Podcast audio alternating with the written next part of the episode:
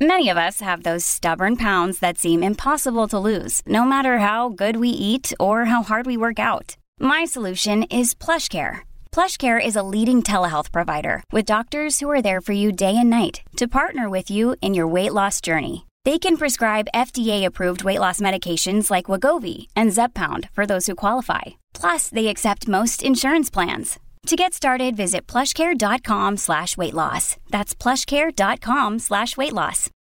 When you need mealtime inspiration, it's worth shopping Kroger, where you'll find over 30,000 mouthwatering choices that excite your inner foodie. And no matter what tasty choice you make, you'll enjoy our everyday low prices, plus extra ways to save, like digital coupons worth over $600 each week. You can also save up to $1 off per gallon at the pump with fuel points. More savings and more inspiring flavors make shopping Kroger worth it every time. Kroger, fresh for everyone. Fuel restrictions apply. Sonoro.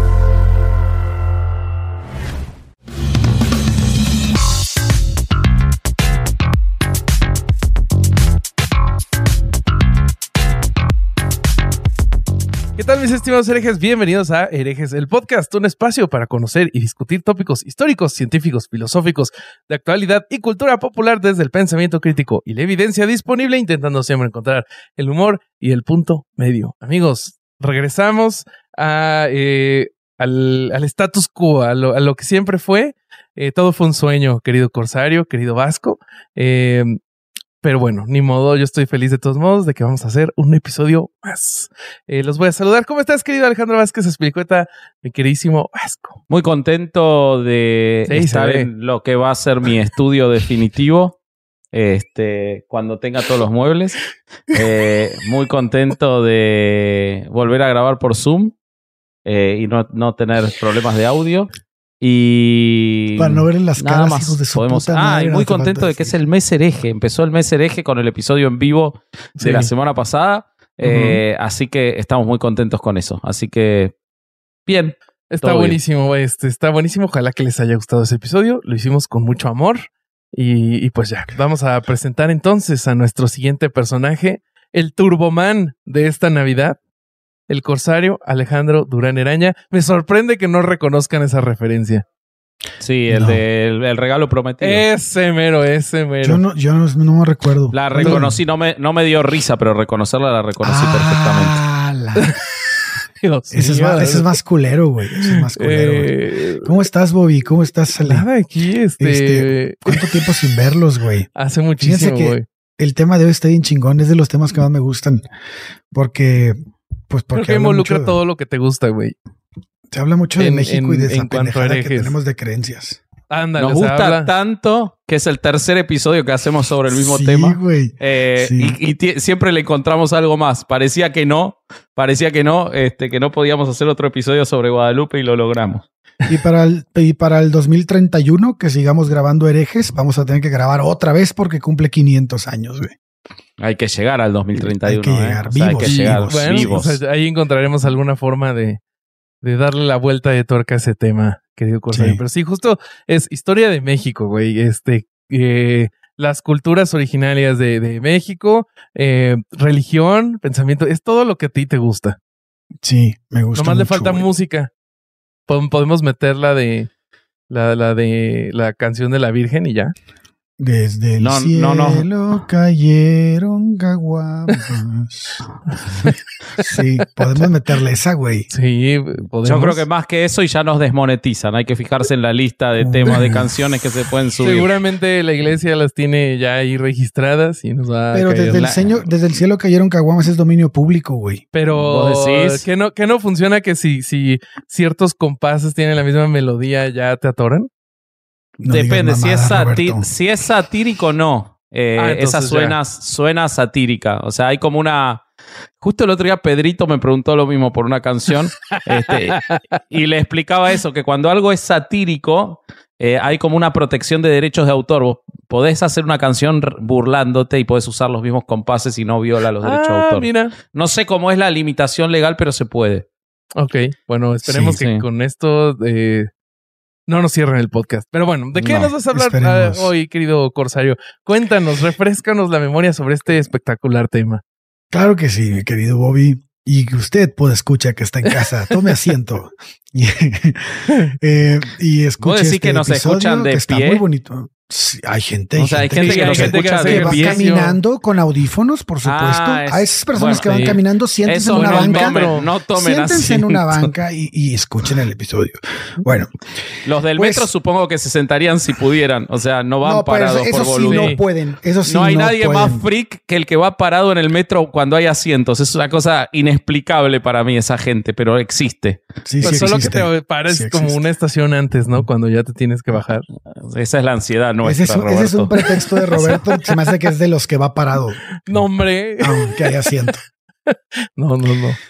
Oigan, pues a solo nueve años de que se cumpla medio siglo desde que el culto de la Virgen a la Virgen de Guadalupe se convirtió en un símbolo de expresión dominante en la religiosidad mexicana, una creencia que va más allá de la fe misma hasta convertirse en un acto de identidad nacional.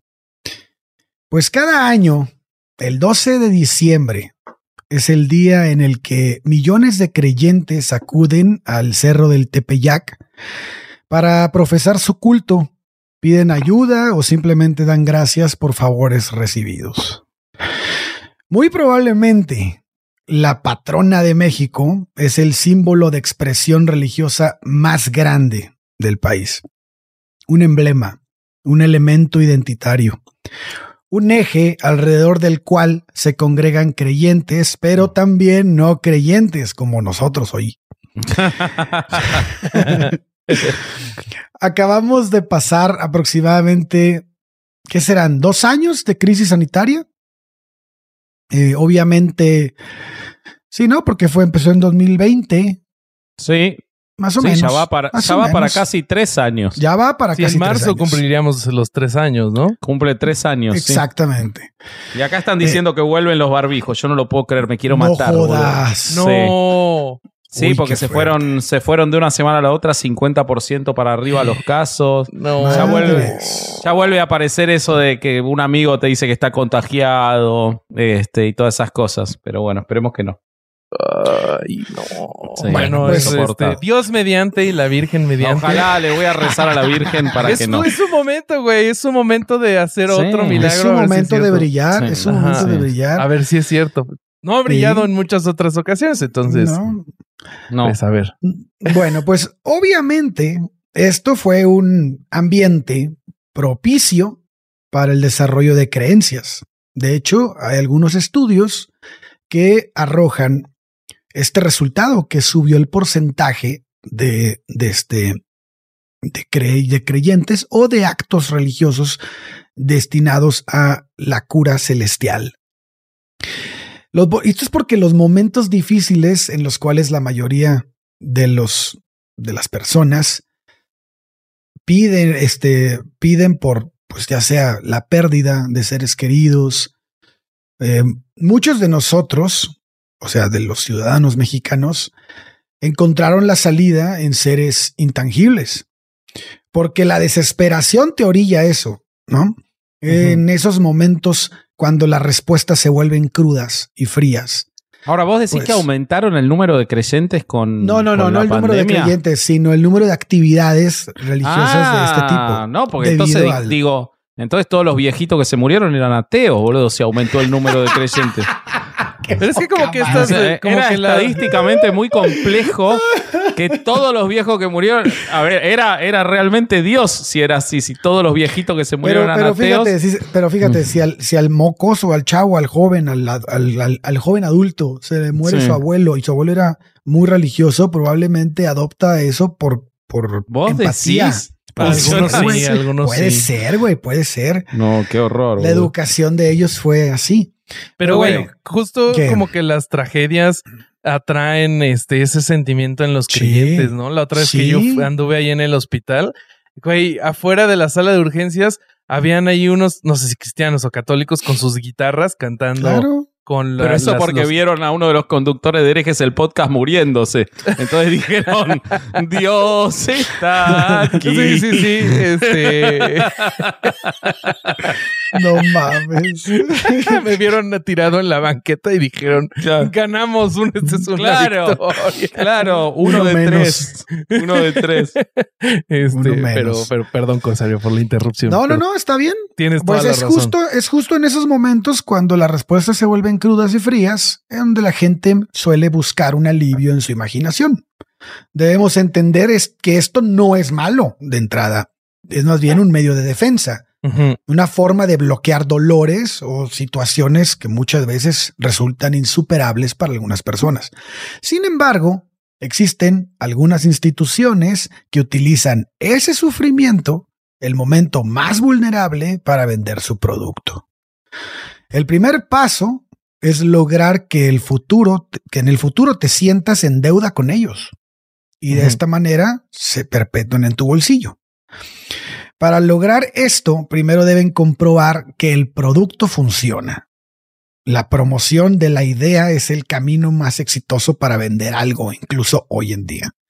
Y la forma más económica y barata es utilizar la voz del pueblo. Una mentira que se ha contado miles de veces se convertirá en verdad. La mentira son los milagros. Hoy hablaremos de aquellos que perpetuaron el mito guadalupano, pero antes, pues repasaremos lo que se cuenta que ocurrió entre el 9 y 12 de diciembre O sea, de el- 1531. El primer milagro. El primer milagro. Es Así que es es. una cosa muy rara, ¿no? Porque me llamaba mucho la atención estudiando esto. Sí. ¿Cuántos milagros de la Virgen de Guadalupe son relativos a ella misma, no?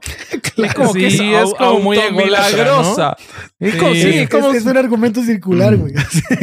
claro, de que- los milagros son relativos a ella misma. Es un cirujano plástico mejorándose la cara, ¿no? Que es como una cosa Así rarísima. Es- Este, no, no se habrá dedicado a la política. Siento que esto es algo que haría un político, ¿no? Así, Exactamente. pone- pon- la Virgen de Guadalupe poniendo un cartel así de Virgen de Guadalupe 2022. Vamos por más. Es que y, y lo único que se y el único que se enriquece es la Virgen como los políticos. Sí, Ah, es exacto. igual. Bueno, sí, sí. E- ella y su eh, familia. Es.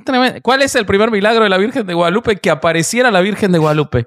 Eso no es un milagro, es- una historia de origen en todo caso. Sí. No, no, O sea, el- no, para mí, su para mí segundo un milagro. y Para su mí un milagro, milagro- anterior a que la aparición de la Virgen. A ver, Mi- ¿cómo es eso? Pues Ah, la aparición bien. de Juan Diego, porque nadie sabe que existió ese cabrón. Bueno, bueno, Para pero eso es como.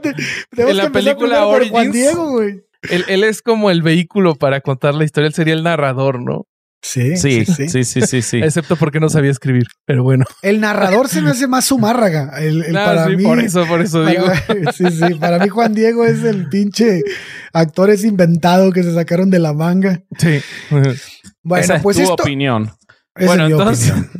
Este, a, a 10 Lo hiciste a 10 dudar- dudar. años, a 10 años de la conquista es cuando ocurrió, de la conquista de Tenochtitlan, es cuando Bien, ocurrió bien este, conveniente. este, muy conveniente. Eh, Eh, para quien no sepa o no haya, no, no haya escuchado el episodio de la Virgen de Guadalupe o el de negocio guadalupano que está en Podimo, eh, el Nican Mopowa es el relato más antiguo del mito guadalupano, escrito por Antonio Valeriano y que y es un códice, ¿no? editado. ¿no? no, ese no es un códice. Ah, no.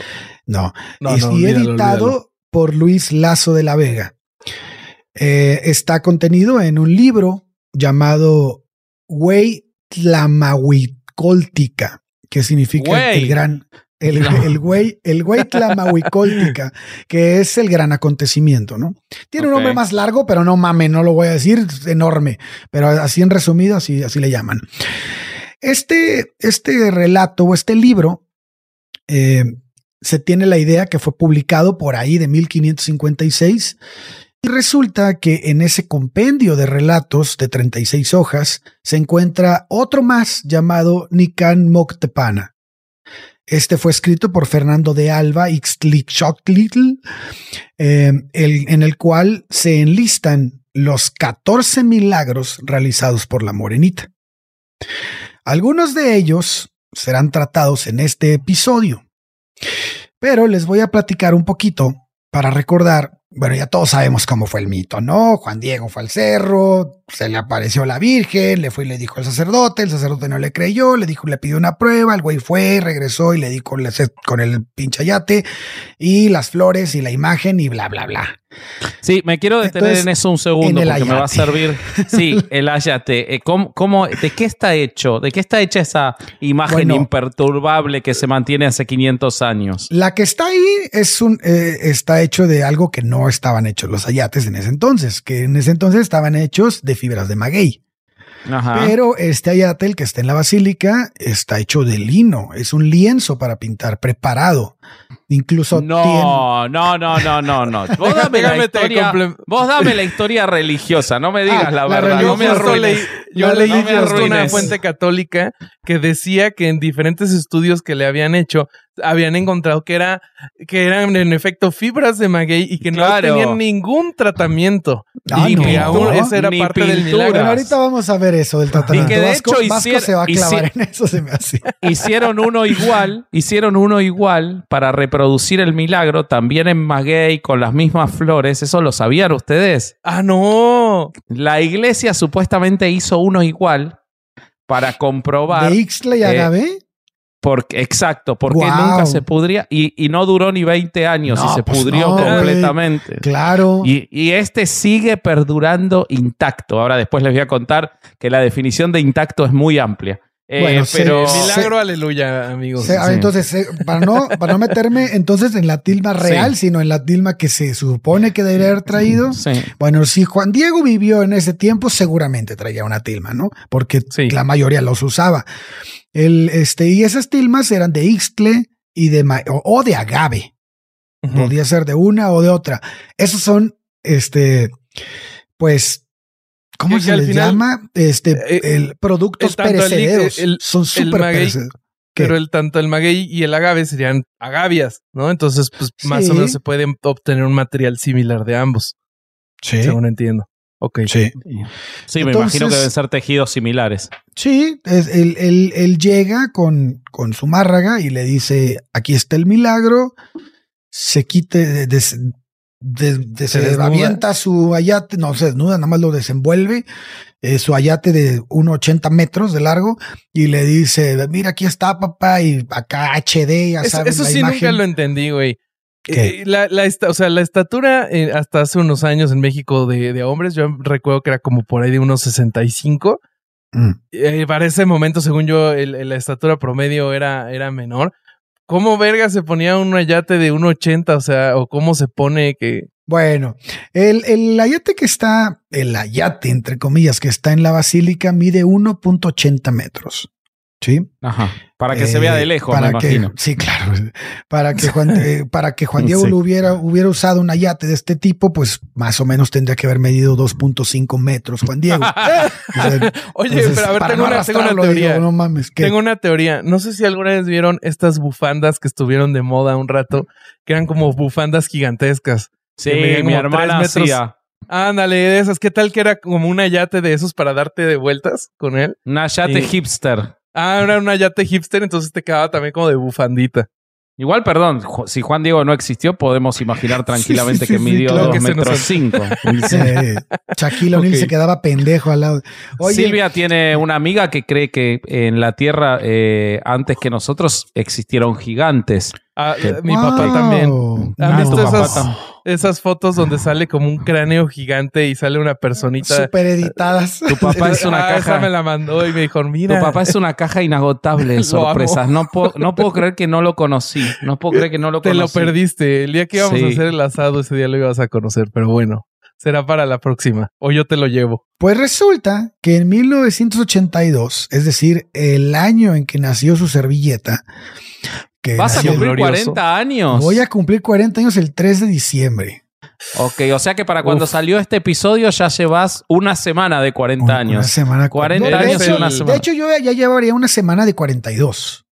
A la semana se te cae el pito. Eh, no jodas. Sí, sí, te lo digo por experiencia. Te vuelve a crecer a los 40. A los 41 te vuelve a crecer. Yo estuve un año sin pito. Es común. A mí que te lo cortaron después de Aurora. No. Ya después de tres dijeron, no, ¿sabes qué? Se te acabó, papito. Vámonos. Vos sabías que hay otra forma, ¿no? No era necesario cortarme el pito, pero bueno, que capaz El coraje era mucho, yo avanzado- creo. Ha avanzado la ciencia en otro método. Pero bueno, este, déjenme, déjenme les feliz cuento. cumpleaños. Muchas Corsario. gracias, muchas Te gracias. queremos mucho, Corsario. Yo también los quiero mucho a todos.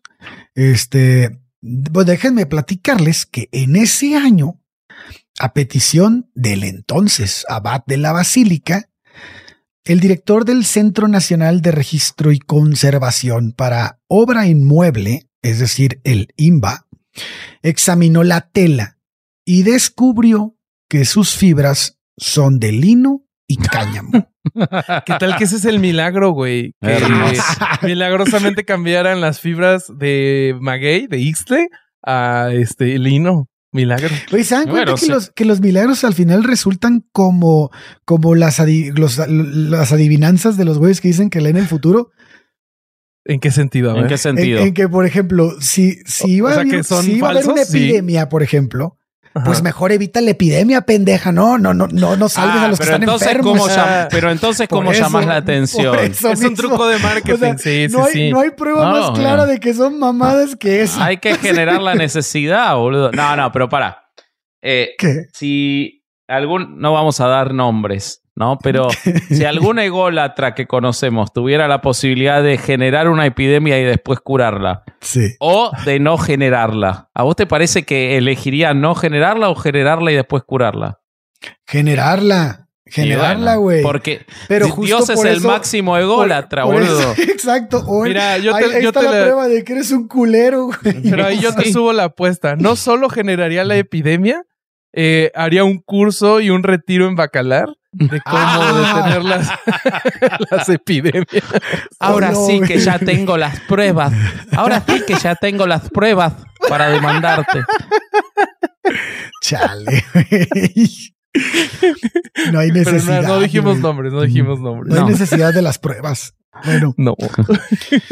bueno, pues resulta que hicieron ese pinche estudio y las fibras son de lino y cáñamo, lo cual demuestra que no se trata de este burdo ayate que la iglesia quiere, este, así hincapié en que a huevo No así puedo es. creer, la iglesia mintió. La O sea que iglesia vos decís- está mintiendo, güey. Vos decís que cuando Néstor Vázquez eh, hace muchos años entró a la Basílica de Guadalupe y lloró al ver el ayate, estaba llorando. no te permito. A ver, no, te, permito, que hables te así de Néstor, güey. Sí, no te lo permito. Ni el Néstor Corsario, Vázquez ni yo, lloró. ni Viviana te lo vamos a dejar. Néstor hacer. Vázquez, Viviana es testigo de que Néstor Vázquez. No me oh, importa. Mi amigo es- personal Néstor puede hacer lo que él quiera. Sí, él Es puede hacer lo otro que Néstor. quiera. Él es hacer otro Néstor. Vázquez de otra era, no, no es el Ok. Néstor Vázquez Ah, Pero ese, oyente. pero ese Eh, Néstor Vázquez de esa época es el que hizo al actual. Sí. Sí, claro, Ah, claro. Es su historia de origen, de hecho. Se le exacto. perdona todo. Sí, sí, lloró. Lloró cuando, cuando vio al ayate. Ahora, qué cosa chistosa llorar en ese lugar, porque no es como que estás en una sala, pues solo ahí paradito viendo, sino que estás en una banda eléctrica que te va Sí, llevando es así mientras lloras. Así. Güey, a mí me tocó ir sin la banda eléctrica. ¿Qué? Sí te tocó ir sin la banda eléctrica, ¿no? A mí no me tocó. Pero es ¿No? que yo nunca fui de chiquito. La banda eléctrica relativamente, tiene relativamente poco, ¿no? No, No sé, sé. yo fui en el Te digo, 2001 y estaba. O sea, yo, yo, yo ya fui con la banda Bueno, es que eléctrica. tú eres cuarentón, güey. Vasqui también. Pero Claro. tú vives aquí, puñetas. Güey, estoy seguro que Vasqui conoce más México que yo. Puede ser, pero Pero- de eso, eso fui una sola vez a la, ah, a nada la más fuiste una. Ok, entonces no Sí, sí, conoces sí, más sí. México que yo porque la Virgen de Guadalupe lo es todo. Bueno, entonces el chiste es que se trata de un pinche lienzo y además carísimo, güey. Un lienzo de una preparado para ser este pintado porque tiene una base de sulfato de calcio sobre la cual se aplicaron pinturas al temple. Esto no, hay duda, güey. De esto no hay duda. Hay ¿Qué estudios de significa esto, eso, güey? Yo no sé, yo no entendí nada de la, la pintura del temple. Pues pintura, así. Ah, bueno, ok. Yo Sí, pensé que sí, era una a- técnica en especial. A temperatura ambiente. Sí, sí. Eh, ahora, eh, es impresionante lo que vos me estás contando. eh, y si querés, eh, cambiamos el orden que habíamos planeado de, en producción de los milagros. porque me parece que es muy prudente que yo cuente ahora el primero de los milagros que traigo, ahora que A diste ver, por Sí, sí, favor, sí, por me- favor. porque por a favor. mí me Por explica favor. muchas cosas tu, eh, tu detalle de 1982, porque yo estaba, investigaba e investigaba diciendo, qué bárbaro que esas flores se mantengan tanto tiempo. Yo me lo creí. Yo me lo creí, creí que era verdad el primer milagro, y entonces no lograba explicar por qué encontraba tantas contradicciones en el segundo milagro, que no es el segundo cronológicamente, pero este, nos vamos a ir, les aviso al público que nos vamos a ir eh, temporalmente de un lado al otro. Esto no va a ser cronológico, sino para contar más didácticamente el relato. Y entonces yo les voy a contar de cómo eh, el Ayate, milagrosamente, porque como les decíamos, los milagros de la Virgen de Guadalupe básicamente le sirven solamente a la Virgen de Guadalupe. Entonces yo les voy a contar un milagro de cómo la Virgen de Guadalupe se cuidó a sí misma, que no sé por qué es un milagro, pero eso ocurrió. Yo tengo otro de esos, pero ahorita Es que sí, hay un montón. Hay un montón. Resulta, resulta que eh, la Virgen de Guadalupe en el año 1700, y acá empieza una, una cosa muy, muy, este, muy graciosa de esto, que es que es 1700 y después depende la fuente. Y van a ver cómo esto, más, más que milagro, es un mito urbano. ¿Vieron ese de, eh, no, yo tengo un amigo que se fue a bailar a Acapulco y conoció a una chica y cuando se despertó no tenía Patas de riñón? cabra. No, Ah, no, tenía el riñón y estaba en una bañadera con hielo. Y después te dicen, ah, pero eso yo lo sabía, pero que pasó en Cancún. No, yo eso lo sabía, pero que pasó en Ibiza, ¿vieron? Y es el mismo porque es un mito urbano. Bueno, con esto pasa lo mismo. Voy a empezar a leerles las fuentes y ustedes van a ver. Empiezo con la primera que dice que en 1791 algunos trabajadores encargados de limpiar el marco de oro en el que se le había guardado a la tilma en 1777 estaban usando una solución eh, de ácido nítrico al 50% eh, y que cuando lavaban o utilizaban esto, se les cayó una porción y esa porción provocó un agujero en la tilma, agujero, hueco, un hueco, un hoyo, Sí. que a los pocos días desapareció y, y dejó de estar. O sea, se autosanó. Y eso es un milagro. Ahora, acá hay Como muchas una cosas. salamandra.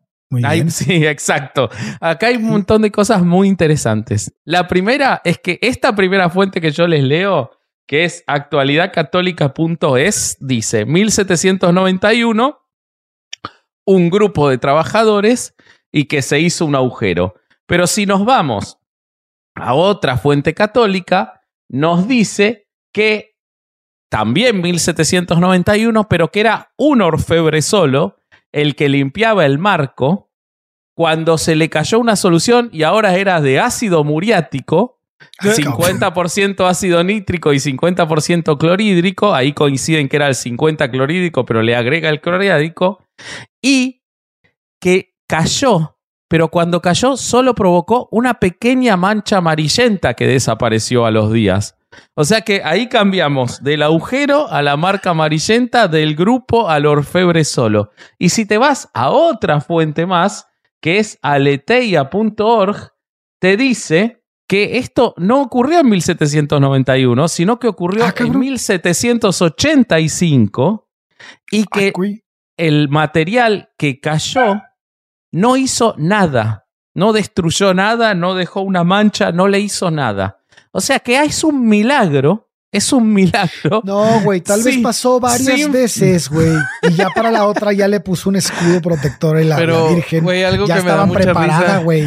Algo es me un milagro sin que- fuentes contrastables. O sea, ¿dónde está registrado el milagro? No se sabe más que en, el, en los relatos que van En cambiando. la NASA, pendejo, la tilma. ¿Qué la decías? la NASA.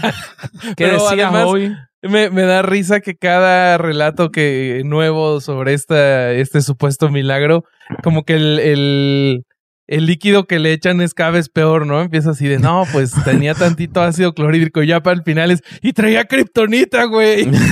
Pero pará, porque ese punto que vos estás haciendo es muy interesante. Yo eh, busqué una fuente que se las voy a dejar de una, de una doctora en química que explica específicamente lo que hace el ácido eh, nítrico.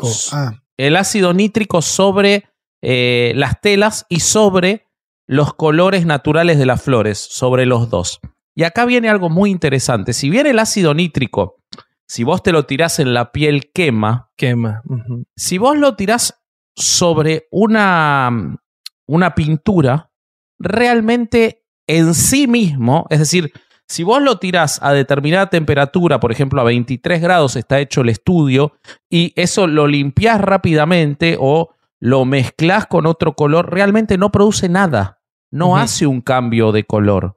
Si vos lo tirás en muchas cantidades, lo dejás muchos días a más temperatura, puede provocar algunos cambios de color y ahí ya entra en juego qué tipo de pintura es. No en Sí. todas las pinturas hace lo mismo. Es decir, que no necesariamente tenía que hacer algo, aun si caía el ácido nítrico. Desde ya que no, a- no atraviesa la tela en la condensación del 50%, pero ni siquiera cambiaría los colores. Sí cambiaría los colores si se trata de eh, flores. De hecho, el ácido nítrico se utiliza en determinadas cantidades para modificar artificialmente el color de las flores. Entonces, lo único que está demostrando que haya caído ácido nítrico en el ayate es que no son flores, porque si hubieran sido flores, o sea, el milagro, en realidad, le- lejos de ser un milagro. No mames, Lo que se, se está mojaron un demostrado- autogol, güey. Exactamente. Pero hay más, hay más. El ácido nítrico se utiliza, por ejemplo, para determinados pesticidas y este, agroquímicos hoy en día. Es Sí. decir, que en determinadas cantidades no quema salvo a algunos materiales o algunos productos naturales. En otros Sí. provoca un cambio de color o nada, dependiendo de qué sea. Con lo cual, en el milagro contado en términos generales como estaba un orfebre o estaba un grupo de trabajadores o estaba este, la de limpieza de, la, de Guadalupe o fue en 1791 o 1785 y lo que coincide es el supuesto ácido nítrico en sí mismo no significa nada. Es decir, el milagro pasa de ser un milagro a ser una no noticia. Le cayó un material que no le iba a hacer nada y no le hizo nada. Ese es el milagro. Oye, es que Oye, también siento mm. que ju- entra en juego eh, la idea caricaturesca que tenemos la mayoría de personas sobre el ácido, ¿no? Como que creemos que es un líquido que si cae al suelo se va a ir disolviendo todo hasta el centro de la tierra, ¿no? Como baba que de depende- güey. Claro, es que depende del ácido. Hay montones No, pero de ácidos. del Pero aún ácido así ningún a ácido va a madre. disolver todo. O sea, hay materiales que el ácido no disuelve. Claro. Oye, güey, pero aparte, pero aparte, cualquier. Es que hay muchísimos pinche- ácidos. Ácido es solo la, eh, la canti- la- el estado del El pH, en el que está el producto, exactamente. Sí. Pero, pero si tú escuchas, es decir, si alguien, si viene alguien y te cuenta una historia de, no sé, algo que pasó muy grave, o si tú eres del Ministerio Público o el fiscal y escuchas tres versiones a tres personas y las tres personas traen versiones de, no, sí estábamos en una casa y había siete güeyes. No, sí estábamos en una casa y estaba yo solo. No, estaba en una casa y estaba con mi mamá. Ah, cabrón, pues algo está mal, güey, ¿no? Pero a la gente parece no importarle, güey. Cuando se trata de estas cosas parece no importarle lo más Porque en mínimo. realidad un milagro es solo un mito urbano Sí. tomado por la Iglesia Católica. Eso es lo que es. Claro. O sea, fue corriendo de boca en boca que había caído ese ácido cuando estaban limpiando el oro y cada uno le fue poniendo una versión distinta, porque lo único que es es un mito urbano, salvo Sí. ahora los supuestos milagros controlados por la iglesia y que son revisados para los santos, que son todo cuento también, pero por lo menos la versión es consistente porque se hacen entrevistas que quedan registradas, pero imagínate en el, mil, en el 1800, ¿no? Sí. Después les voy a contar el milagro del caballo desbocado, que me parece Es- espectacular, pero ese se los dejo, se los dejo para después. Para pero un poco ¿qué, más adelante. ¿qué más tenemos? Si quieren, yo les cuento eh, sobre un atentado de bomba que hubo en la Basílica de Guadalupe. Ese Porque esto, va- esto va a conectar con la, eh, la representación de, de la Virgen y, y se va a unir de, de manera muy bonita. A ¿Qué les parece? Sí, por Pues favor. Verán bien. amigos que la señora de Guadalupe se vio en peligro el 14 de noviembre de 1921. Unos trabajadores se encontraban de visita eh, dentro de la basílica y dentro de ellos salió un hombre que traía un, un ramo de flores. Eh, pero, oh sorpresa, yo creo que era un estudiante de Wiley Coyote, eh, porque esas flores traían una dinamita. Entonces, eh, lo que se cuenta que pasó es que esa dinamita estalló y por más que busqué, no encontré ni cifras de heridos ni de muertos. Solo encontré que, este, que dañó unos candelabros y un Cristo. De hecho, el Cristo este, todavía está en Es el la que se basílica. dobló, ¿no? Se. Claro, el Cristo salvó a la Virgen, ¿no? Dicen, ajá, dicen que ese es el milagro, que el Cristo salvó a la Virgen y lo puede usted ir a ver a la basílica y es pues, un Cristo que está así atrás. O sea, me estás Eh, diciendo que ella no se pudo defender y lo tuvo que hacer un no, hombre. ella le habló a su chavo, al jefe machín, a que lo defendiera. Eh, y pues, ¿qué crees que, que la, la- la gente se enojó mucho? Porque eh, se creía que esto, que era un, un atentado, ¿no? De una conspiración para destruir la, la imagen de la Virgen. Y, y- y la gente se empezó a juntar y, y querían linchar al perpetrador de este terrible acto. Ah, lo No, identificaron.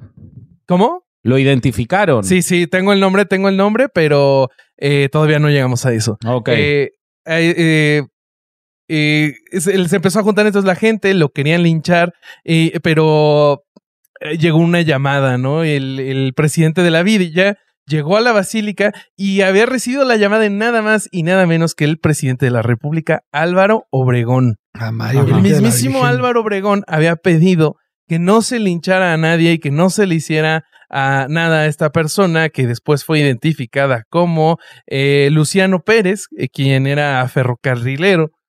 Y pues esto levantó muchas sospechas en contra del presidente Álvaro Obregón, porque eh, pues, eh, su postura era radical en contra de la Iglesia Católica. Recordemos que eh, Álvaro Obregón desde el poder público eh, inició una persecución religiosa que después eh, derivaría en el cierre de templos de 1926. la guerra cristera. De la guerra cristera, es correcto. Claro, yo, todo- yo todos encontré sabemos- que era como un antecedente de la guerra cristera, uno de los primeros antecedentes, este Sí. supuesto atentado.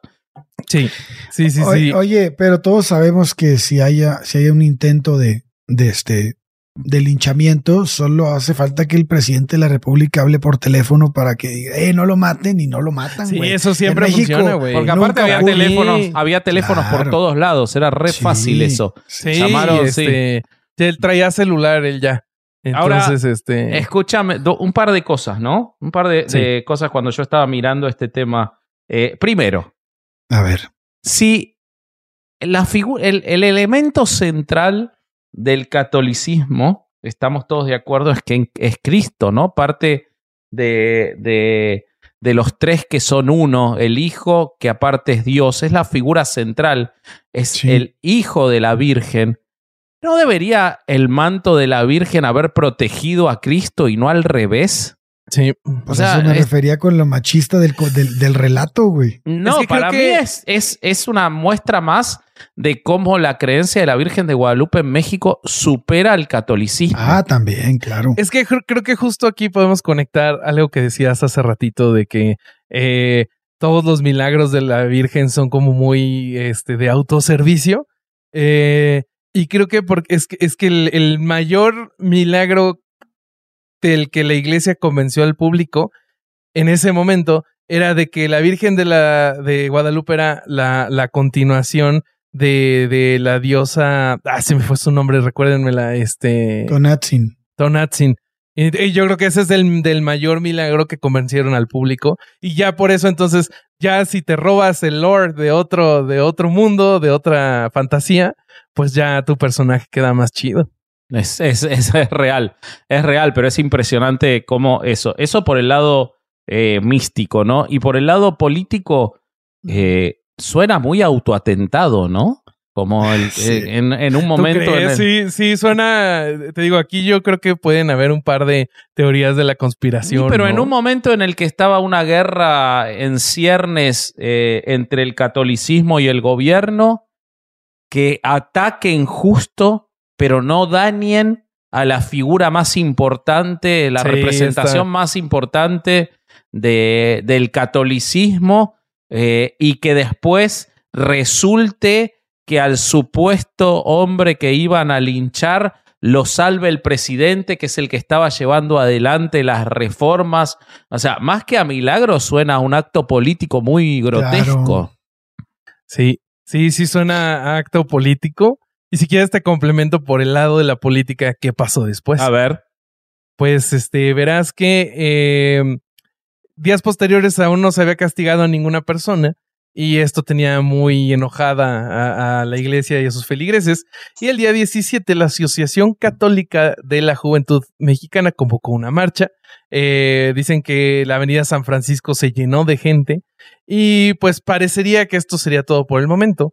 Pero años después, eh, el 17 de julio de 1928, Álvaro Obregón salió a comer al restaurante La Bombilla en San Ángel en ese momento estaba a unos pasos eh, José de León Toral, que era un dibujante que pertenecía justamente a esta asociación, a la ACJM y a la Liga Nacional para la Defensa de la Libertad Religiosa. Y pues este señor se levantó y le dio seis disparos al presidente, acabando con su vida. Y pues, además de que fue un escándalo y fue, una noticia este, que cambió la historia de México, se, ahí volvió a salir esta, esta idea de la conspiración de que todo había sido orquestado por, para Álvaro Obregón. Entonces, si tú tienes razón, podría ser que la misma iglesia orquestó esto para este comenzar su movimiento y que después le sirvió este, pues no sé si como motivación, pero pues para terminar con la vida de este presidente. Sí, ahí te metes en un lugar mucho más complejo porque yo creo que a Plutarco Elías Calles tampoco le molestó mucho la muerte de Obregón. Entonces, ahí te metes ya en un lugar mucho más, más complejo. ahí hay más, más conspiraciones. Pero, pero si quieren, regresemos a la parte de la representación de la Virgen. Pues que creen, la iglesia quedó temerosa de que, ¿qué tal que otra vez hubiera, fuera a haber un atentado, pero esta vez sí tuvieran éxito en destruir a, la imagen más importante de México. Entonces comisionaron que se hiciera una réplica con el artista Rafael Aguirre Moctezuma. Creo que de él ya habíamos hablado en el primer episodio, ¿no, Corsario? No, hablamos de Marcos Zipac de Aquino, el ah, que hizo la imagen al primero.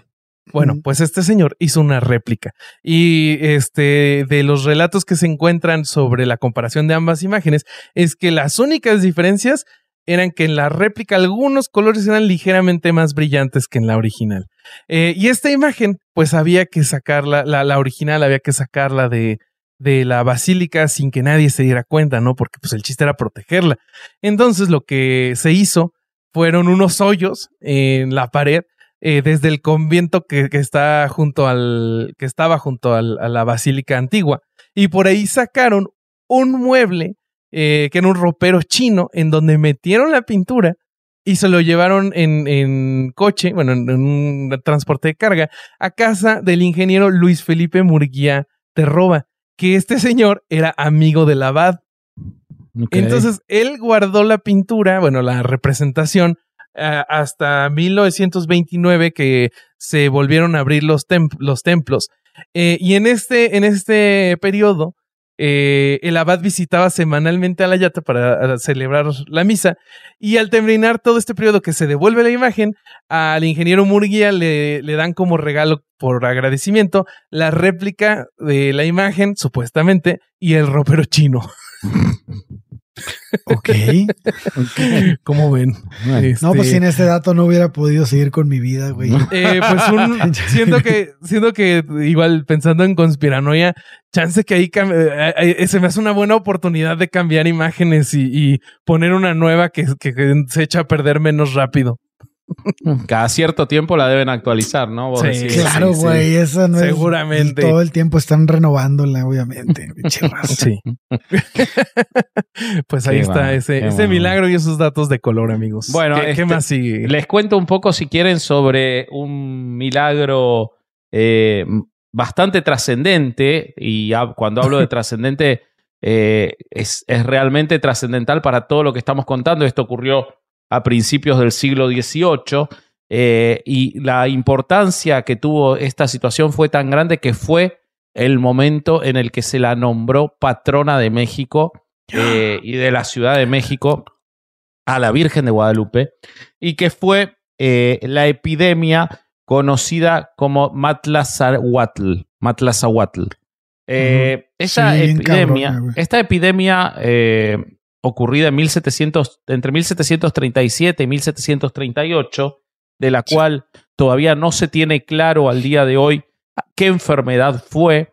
Para algunos fue eh, tifoidea, para otros fue peste bubónica, para otros, eh, bueno, diversas enfermedades que ocurrían en la época y que aparentemente lo que pasó fue que por el paso de las personas por lo- el camino real, se fue trasladando de un pueblo a otro hasta que llegó a la Ciudad de México en 1737 y se expandió enormemente. Y el milagro supuesto, esta era una enfermedad muy mortífera, murieron eh, miles y miles de personas, principalmente indígenas, o sea que se ve que la Virgen este, era La estrella clasista. tirria, la estrella Sí, tirria, güey. Yo tengo Sí, que sí, sí. se calculan 40 mil muertos. Sí, este, las muertes fueron muchísimas. eh, y el, tema central es que ellos dicen que las muertes ocurrieron, los relatos de la época cuentan que como no sabían qué enfermedad era eh, y no sabían cómo curarlo, el relato religioso es que los sacerdotes y abades empezaron a extender que la única cura que podía haber era hacer cadenas de oración hacia la Virgen de Guadalupe y que en cuanto se hicieron las cadenas de oración, la epidemia se terminó. Claro. Ahora bien, las evidencias de la época reales, y acá voy a leer la fuente que es eh, Miguel Ángel Cueña en un trabajo llamado La peste en una ciudad novohispana, el Matzahuatl de 1737 en la Puebla de Los Ángeles. Él es eh, profesor de la Universidad Autónoma de Puebla y me estoy eh, centrando O en sea, él un como poblano va a hablar en contra del milagro. No, el poblano Ah. solamente de cierta, mucho, de cierta forma sí, porque como cuenta las verdaderas razones de la epidemia y lo que ocurrió, termina hablando en contra del milagro, si bien no lo hace. Él es el quien cuenta cómo eh, muchos sacerdotes decían que la única cura era esa, porque en realidad el Matzahuatl era un castigo eh, por Divino. habernos alejado de Dios, exactamente, y que la única cura La fue la Virgen. confiable. Pero la realidad es que no es cierto que los médicos de la época no sabían qué hacer. Los médicos de la época empezaron a recomendar que había que tener mayores medidas de sanitarias, que había que trabajar menos con los animales, que había que eh, eliminar los hacinamientos de indígenas, que había que espaciar el trabajo, que había que dar más jornadas de descanso. Y milagro, cuando tomaron todas esas medidas sanitarias y le rezaron a la Virgen, bajó la epidemia, que estuvo lejos de terminar, porque la epidemia duró varios años más, pero sí bajaron enormemente la cantidad de muertos, además de que, como sabemos y lo vivimos en estos últimos dos años, en cualquier epidemia en la cual no hay defensas, porque los indígenas tenían menos defensas para todas estas enfermedades, primero mueren los más débiles y después baja la tasa de mortandad. Eso ha ocurrido en todas las epidemias a lo largo del tiempo porque los organismos más fuertes tienen oportunidad de combatir la enfermedad, además de que se tomaron medidas sanitarias. Entonces, el milagro pasó justo al mismo tiempo que se tomaron un montón de medidas sanitarias y que ya se murieron los que se iban a morir. Y justo Eh, cuando se tomaron todas las medidas y bajó la tasa de mortandad, se le rezó a la Virgen y ahí desapareció la epidemia. Y ese es el Justo milagro. Lo que, lo, sí. que, lo que yo leí que, que decían es que eh, se, se nombró a la señora de Guadalupe patrona principal de la nación y el 12 de diciembre como su fiesta principal. Eh, promulgaron este decreto el 23 de mayo y ese día no se reportó ningún difunto. Cierro Bueno, cita. eso yo lo encontré. No hay evidencia de que eso sea Por cierto. supuesto que no. Y además, en los, en los meses posteriores, siguió habiendo montones de difuntos. Si bien menos, porque como toda epidemia cor- corrió su ciclo, pero siguió habiendo difuntos hasta casi 1750. O sea, se tomó ese día, tan egocéntrica es la Virgen, que si es real que ocurrió, no hubo muertos el día que la proclamaron patrona y después volvió a haber muertos. ¿Qué tipo de milagro es ese? Pero déjame te complemento esta información tan bonita que nos traes, mi querido Vasco. Eh, pues hay una parte que no nos están contando estas personas de la iglesia y que es justamente lo que tú dices, de que la población indígena no tenía las defensas ni los anticuerpos contra estas enfermedades nuevas que, llegaron, ¿no? Y pues una, la principal ya vimos que era la viruela, ¿no? Esa que acabó más o menos con, eh, ahí se calcula que el 80% de la población eh, indígena en su momento eh, pero pues pasando los años no, no, este, no se curó por completo. Entonces, mira, esta epidemia, estamos hablando que, que se era de Matlazahuatl, que al- al- algunos autores yo encontré que lo usan de manera intercambiable con tifoidea.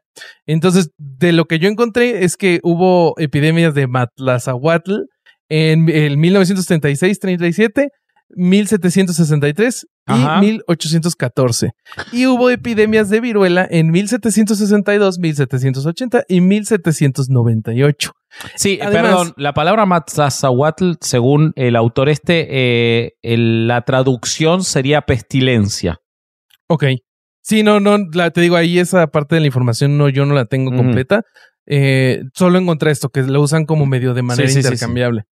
Eh, y pues lo que encontré es esto, mira, este, les, les cito este parrafito. A través del análisis comparativo se concluye que las epidemias de viruela fueron más fulminantes que las de Matlazahuatl, tanto en su ruta de propagación como en su permanencia en los, asientos, en los asentamientos humanos. O sea, dentro de las epidemias que se vivieron en el siglo XVIII, eh, ni siquiera fue la peor. Claro, pero vos lo que no estás teniendo en cuenta ahí, eh, vos lo que te estás perdiendo, es que en el se- 1736 también hubo, de acuerdo a la iglesia, temblores de tierra, que como todos sabemos Ah. no, no hubo nunca más en México, solo ese año. Nadie contaba con los temblores. Lluvias, Y los de tierra están más cabrones. lluvias copiosas y eclipses de sol. Y además la enfermedad. Todo Eclipses ocurrió. de sol. Ecli- exacto. Como si fuera una No, pues me tragedia, un retracto, eclipse de amigos. sol, güey, pinches Me mamones. retracto. O sea, vos no estás teniendo en cuenta todo eso. Por eso es que la Virgen terminó con todo eso. No hubo más eclipses de sol, eh, no hubo más temblores de tierra y no hubo más lluvias copiosas, ni tampoco hubo más epidemias, ¿no? Pero bueno, estamos No, pues, medio Aleluya. justos con el tiempo. ¿Qué te parece, Roberto, si Alejandro, que yo sé que tiene guardadas algunos milagros muy, muy severos y muy serios, nos cuenta un poco más? Yo les, ver. yo les puedo contar sobre un milagro muy cabrón, muy, muy cabrón, que, que se dio por ahí de 1531, güey. Ah, al principio, al Al principio. principito, es el milagro de la flecha. Flecha, Híjole, eso está. flecha, flecha, flecha. Me mata que tiene el nombre, el milagro del caballo Sí, sí, desbocado, que lo vamos a dejar para otro Pero episodio. ¿sabes qué es El milagro de la de flecha, mejor? el milagro del mejor- atentado. Sí. Lo mejor son los exvotos. Es lo mejor que existe de estos milagros. Ah, eso no me lo sé. Los exvotos son estas pinturitas que, que hace la gente eh, católica aquí en México. Son las Muchas Pepsi veces- Cards de los católicos. Ándale, pero, pero la- con la diferencia que tú las haces. Entonces, si tú quieres agradecerle a un santo o a, a, este, alguna figura divina eh, por algún milagro que se te otorgó, tú puedes pintar una de estas. De hecho, a Frida Kahlo, por ejemplo, le gustaba mucho esta forma de, de arte y ella pintaba eh, O muchas sea, veces en más bien de eran como tarot, güey. Así que hacías tu propia, tus propias cartas, güey. Ándale, ajá, sí, Ok, sí, pero tú eras el artista. Sí, tú eras el Entonces, artista. como el, el artista es gente común, luego están pintados bien culeros.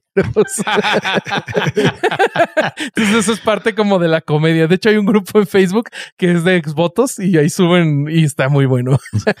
Luego se los comparto ¿Y hay exvotos del milagro de, ¿De la de la flecha? flecha? Según yo, sí. A ver, Oh, déjame. bueno, ahora, lo- ahora los va a ir compartiendo Isaac mientras nos lo va contando el Sí, milagro sí, Alejandro. Bueno, Entonces, se, lo- se los voy a platicar de la manera más, más este, poética que encuentre. ajá.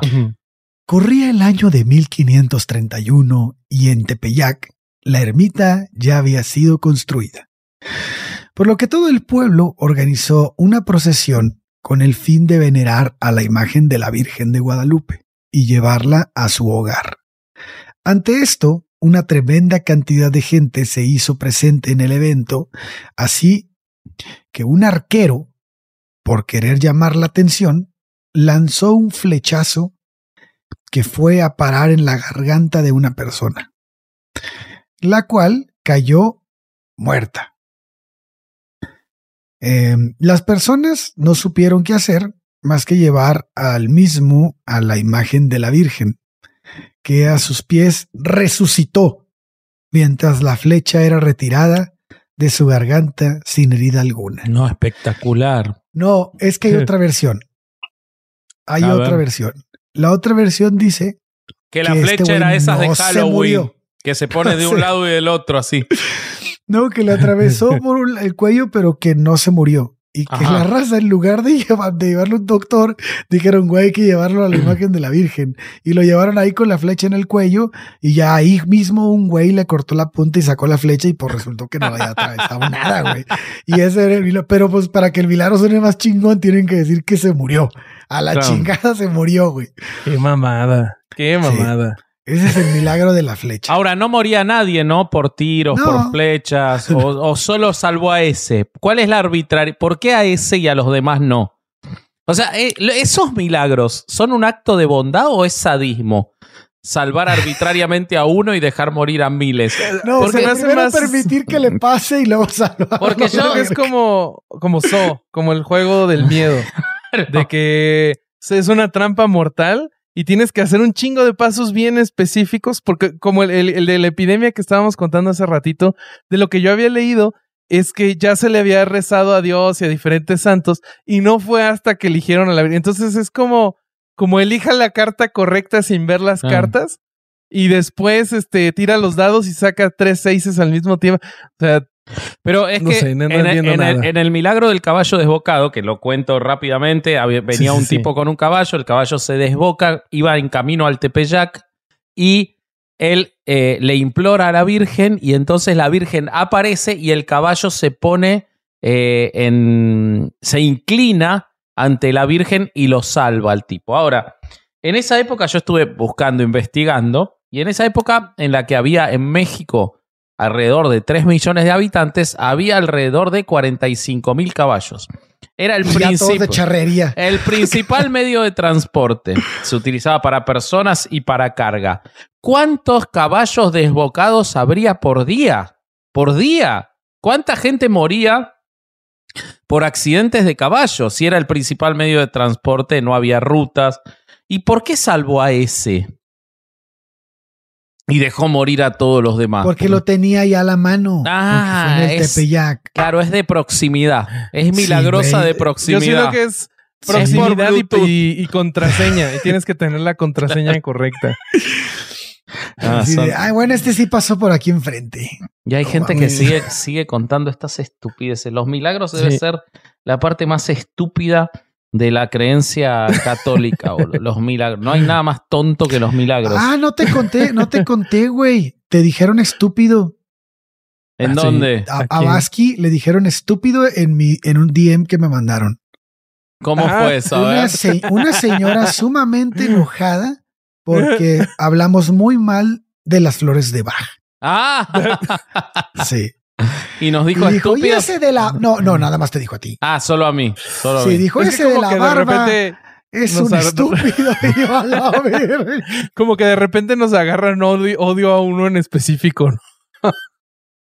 pues si quieren ya para ir cerrando, amigos, yo les cuento de las últimas aventuras de nuestra amiga Lupita. Dale, por favor. Eh, porque yo tenía un chingo de curiosidad, o sea, no podía ser que, eh, que, que no hubiera milagros modernos, o sea, el último es de 1900, los 1920. Entonces dije, a ver, con tanta tecnología, ¿cómo es posible que no tengamos una, una, un testimonio moderno acerca de, de estos milagros que hace la Virgen? Y pues, ¿qué creen? Sí encontré.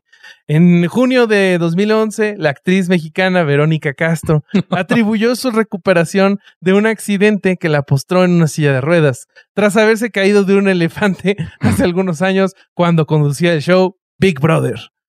Eh, dijo cuando contando, contando su accidente, yo tendría que estar desconectada y hoy, gracias a la intervención de la Virgen, no tomo ni siquiera analgésicos. Lo único que les puedo decir es que mi madre bendita hace cosas muy grandiosas y no por sé mí, cómo agradecer. Por mí nada más. Por ella, sí, porque hay un chingo de gente en el Instituto Nacional de Rehabilitación que quisiera tener ese mismo milagro, señora. Este, pero pues no, no se puede, ¿verdad? Bueno, Eh, pero todos queremos a Verónica Castro, me parece bien. Es la madre de Cristian. Este, está muy bien, Pues- me parece bien. Ha hecho grandes es cosas que- por la humanidad. Claro. Eh, bueno, el problema es que hay más de estos. En 2014, la actriz boricua Adamari López de- declaró haber quedado embarazada gracias a una intercesión de la Virgen. Uy, eso está En- complicado, ¿eh? Eh, tal- por el Espíritu Santo podría ser. Ya hemos visto que sí sucede. Sí. Eh, podría ser. O, en 2015, la actriz y modelo venezolana Alicia Machado eh, declara haber sido curada milagrosamente de un cáncer, de- porque la remisión espontánea no existe. Ajá. Y, y el mejor de los milagros más recientes es que el día primero de mayo del 2007, en la Basílica de la Virgen de Guadalupe, después de la misa, para los niños no nacidos y abortados, se ha aparecido una figura de luz sobre el vientre de la famosa imagen mariana pintada sobre la tilma de San Juan Diego. O sea, esa imagen que se hizo viral porque como que había un rayito de sol que le pegaba en la panza a la Virgen y los providas así de, no mames, es, o sea, escupían espuma los pobrecitos providas. Ahora, la definición de Eh. milagro es como muy amplia, ¿no? Es desde ayudar a alguien a una aparición, como todo es hasta milagro. que se refleje tantito sol en la imagen, claro. ya eso es sí, milagro. sí, sí, sí. Sale baratísimo ya. O sea, antes, antes los milagros estaban más chidos. O sea, se acaba una epidemia y ahora un reflejo del sol. Un reflejo que del sol. salga un episodio de herejes cada domingo es un pinche milagro, güey. Eh, sí. Sí, sí, sí, sí. sí. Pero ese es un milagro de Belcebú. sí. Sí. Este, pero bueno, la verdad, eh, yo pensé que iba a haber milagros más sofisticados cuando me puse a buscar. Más difícil, más difícil de encontrarle eh, una vuelta El como. truco. Claro. Revisados en pares. haber hecho hablar a un mudo. No sé, algo, algo más este, sofisticado. Esto como muy, muy grotesco. Eh, me quedo un poco desilusionado con los milagros de la Virgen. Los únicos que son interesantes son los que son sobre ella misma o respecto de ella misma. Todos los demás son muy grotescos. Ahorita eres como el meme, el, el cachito de Malcolm de Dewey en su cumpleaños. No espero nada de ustedes y aún así Exactamente, exactamente, eso es lo que siento. Eh, así que, pero bueno, feliz día de la Virgen. No sé, se dice feliz día de la Virgen, no sé qué, cómo se. No Feliz sé comienzo Yo- de eh, Guadalupe Fe- Reyes. Feliz día, feliz día del mito más grande de México. Ok. Feliz día en el que más perros se abandonan en, en la Ciudad de México. Feliz día de la basura. Ah, También. Feliz día de echar eh, fuegos artificiales. Feliz día de caminar por la carretera. Ahí va. Feliz día de hay un chingo de tráfico. No sé por qué. Ah, No, no, sí sé por Eso qué. es todo el año. Ya lo sufrí, No, no. pero es peor No voy día. nunca más. No voy nunca más. Que ya habían empezado. Yo ahora que estuve en. ¿Qué fue? Principios de noviembre, ya había gente peregrinando para la basílica. ¿Qué les pasa? Faltaba como un mes. Bueno, Es es que que se van también caminando. Ajá, y también el 28 de noviembre es el de San Judas, ¿no? Ah, bueno, qué sé yo, a lo mejor fue. y tu hotel estaba por ahí. No, pero faltaban 20 días, más de 20 días. No sé, me, No to- sé. me tocó me tocó hasta la manifestación de los fifís, como le dijeron, así que todo me tocó que pasó por adelante todo de te mi hotel. tocó. Sí. Todo te tocó. Este, Pero bueno, Pero no- nos vamos que tengo sueño. Eh, vámonos de aquí.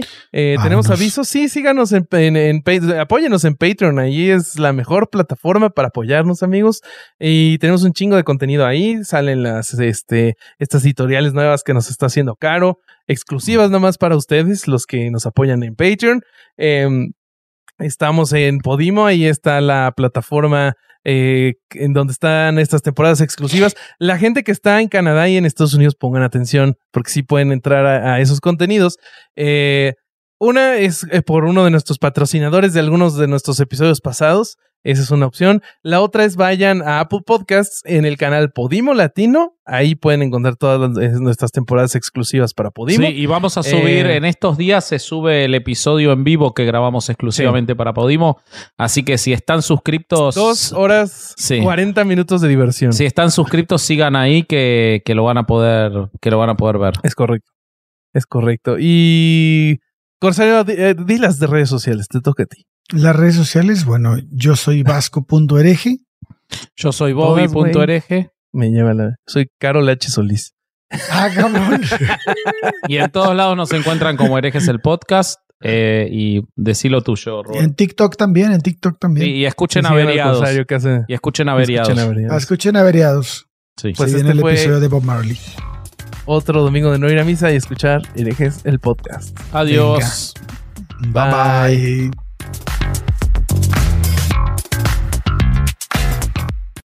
Hey, Drew Scott here, and I'm Jonathan Scott, reminding you that life's better with a home policy from American Family Insurance. They can help you get just the right protection at just the right price and help you save when you bundle home and auto. Kind of like Goldilocks and the Three Bears. It'll be just right for you. We love a custom build. American Family Insurance. Insure carefully, dream fearlessly. Get a quote and find an agent at amfam.com. Products not available in every state. Visit amfam.com to learn how discounts may apply to you. American Family Mutual Insurance Company SI and its operating company 6000 American Parkway, Madison, Wisconsin.